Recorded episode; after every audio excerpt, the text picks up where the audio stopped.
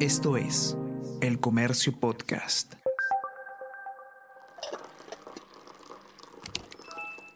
Hola, hola, ¿cómo están? Buenos días, espero que hayan amanecido bien. Tenemos que hablar.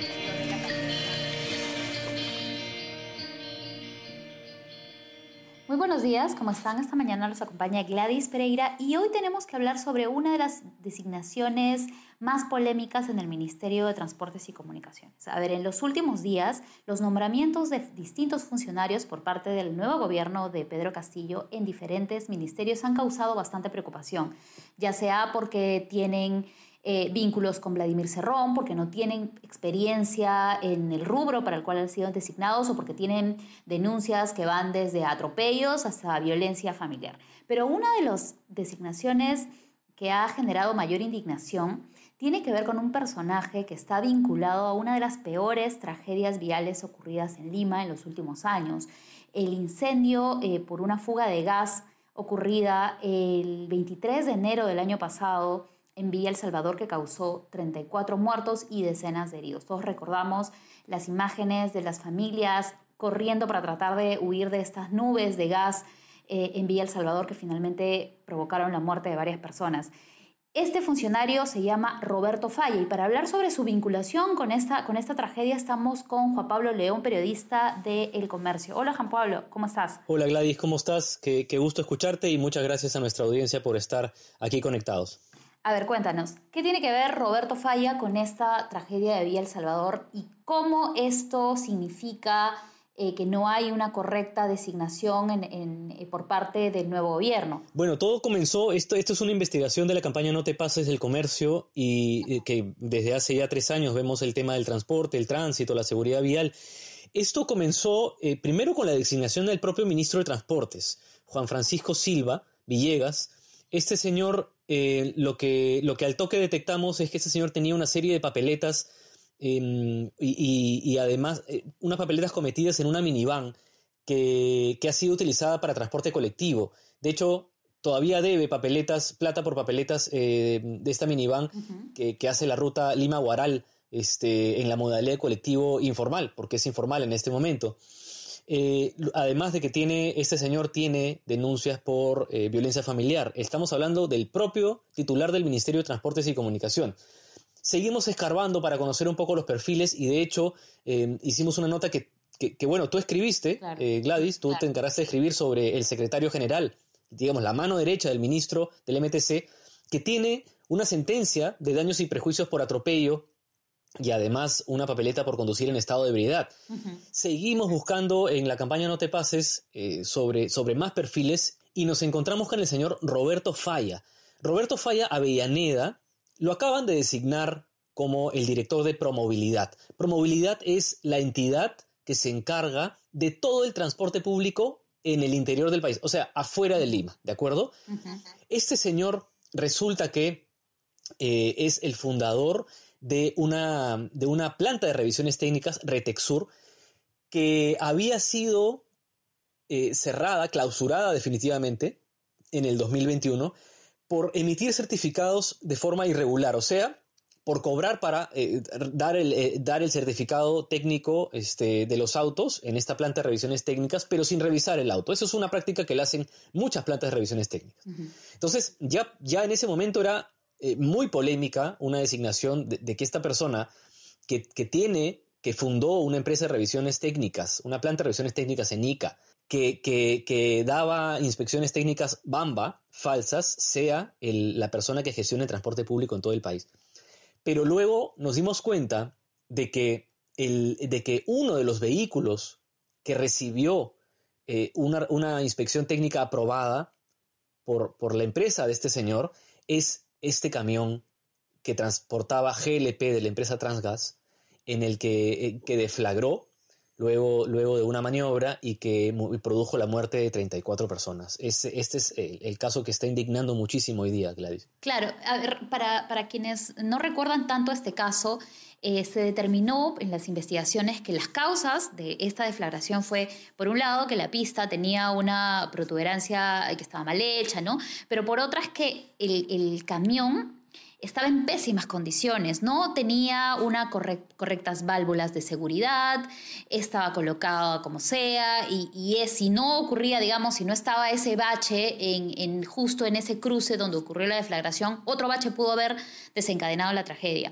¿Cómo las revisiones técnicas Bamba influyen en, no solo en este accidente, sino que a lo largo de la campaña No Te Pases se ha identificado que muchos eh, vehículos que son, que, tienen choques o volcaduras, tienen que ver con revisiones técnicas irregulares. ¿Cómo, cómo se vincula esto, digamos, con, toda, con todos estos problemas del transporte en el Perú? Bueno, una empresa que, que, que pase por alto las revisiones técnicas, es decir, que emite un certificado eh, pasando por alto Em, la revisión técnica, o sea, sin evaluar al vehículo y que te da, porque es, como te digo, hay, hay, plantas de revisiones técnicas que por delivery te dan el certificado. Hay algo muy cierto, Gladys. El muchas, el revisión la revisión técnica en este momento eh, es un negocio. Es un negocio, es la caja chica de, de, muchas personas, de muchas empresas, de muchos gobiernos regionales incluso. Entonces, eh, incluso nosotros hemos detectado en la campaña No Te Pases que flotas enteras de, transporte público, de combis, han pasado revisión técnica pero sin haber ido a, ser evaluadas, ¿no? Entonces, eh, ¿cómo influye en la seguridad vial?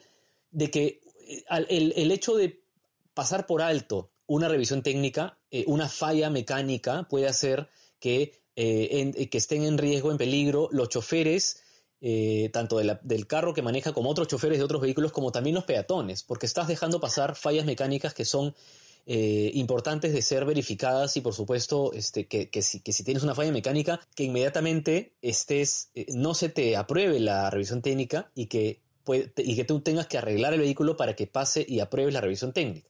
Es como la evaluación que tiene un mismo chofer para sacar su brevete. Si no pasa la revisión, eh, perdón, si no pasa la, si un chofer no pasa el examen de normas o el examen práctico, tienes que practicar lo tienes que volver a estudiar para volver a darlo, ¿no? Tienes que eh, solucionar ese tema. Igual es con los vehículos, ¿no? Claro, de hecho, eh, muchas veces eh, no se le presta atención a este tipo de procedimientos y como mencionas, hay empresas dedicadas exclusivamente a este, facilitar el documento de que tienen una revisión técnica favorable para conseguir permisos cuando realmente ponen en riesgo su vida y la de los peatones. Ahora, ¿han hablado eh, ustedes con Roberto Falla? ¿Este funcionario ha tratado de explicar de alguna forma cómo está vinculado con, cuando fundó esta, esta empresa? ¿Él ha dado algunas declaraciones después de que se conociera esta noticia? No, eh, no hemos sabido absolutamente nada. Lo, lo, lo curioso es que este señor perteneció al comité de transferencia, o sea, cuando, cuando se transfiere de, un, de una gestión ministerial a otra, hay un comité de transferencia, todos los ministerios la tienen, en el que hay especialistas, ingenieros, abogados que se encargan de transferir el tema, ¿no? O sea, de, de decirle a un ministerio, oye, te están dejando esto. Este señor pertenece a la lista de... Entonces, a través de esa lista accedimos a su correo electrónico, a su teléfono, ¿no? Eh, es, eh, la verdad que es una suerte porque no, nadie en el Ministerio de Transportes quiere hablar en este momento. Hay mucho hermetismo. De hecho, el propio ministro, en la denuncia que, publicamos de, sus papeletas y de, y de, y de su minivan que hace colectivo, eh, tampoco hemos podido acceder pero mira, teníamos la suerte de encontrar los teléfonos y el correo de este señor eh, Roberto Falla, el jefe de esta, el fundador de esta empresa de revisiones técnicas, pero tampoco nos ha contestado el teléfono. Em, y además estén atentos porque esto solamente es la punta del iceberg, o sea, el, este señor tiene otras investigaciones y otros, este, otras perlas ahí que en los próximos días vamos a, vamos a publicar. Eh, y nada, eso es lo que ha generado muchísimo, muchísima indignación. Claro, hay que estar atentos con este caso porque recordemos que el Ministerio de Transportes es la entidad precisamente encargada de regular, de gestionar, de hacer los planes, estrategias para mejorar el transporte y el tránsito peruano, que siempre nos quejamos que uno de los principales problemas que tenemos en el país es ese, y si no tenemos autoridades eh, capacitadas para eso, funcionarios capacitadas para ello, pues entonces no vamos a, avanzar, sino todo lo contrario, vamos a tener como ahora personajes vinculados directamente con tragedias. Yo, este, para esta nota eh, de eh, Juan Pablo, conversé con una de las víctimas, con el señor Alejandro Pachas, eh, que perdió a su esposa, perdió a su hijo de nueve años y su hijo de un año resultó con graves quemaduras por este incendio. Y él sinceramente está eh, indignado por esta designación. Eh, bueno, entonces vamos a estar pendientes. Es, todo un drama y, refleja sinceramente cuán poco interés se le presta a las designaciones de funcionarios. ¿no? Hay cargos que sí, efectivamente, son cargos de confianza, pero otros que, que tienen que ver con temas técnicos no deberían estar en manos de personas que tienen estas vinculaciones tan cuestionables. Gracias Juan Pablo por esta explicación y vamos a estar atentos a la campaña No te pases.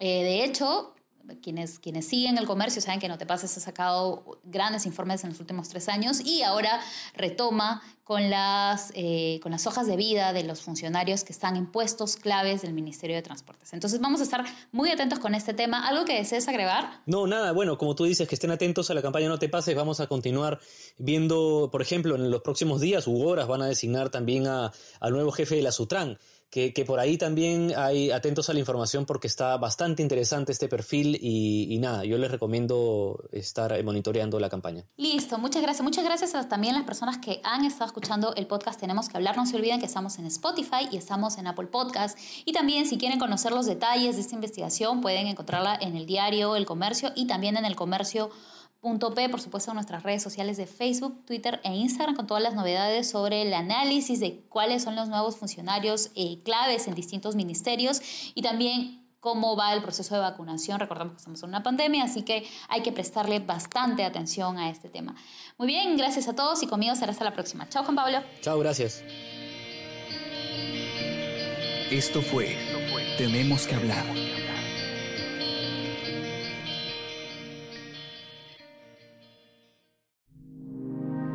El Comercio Podcast.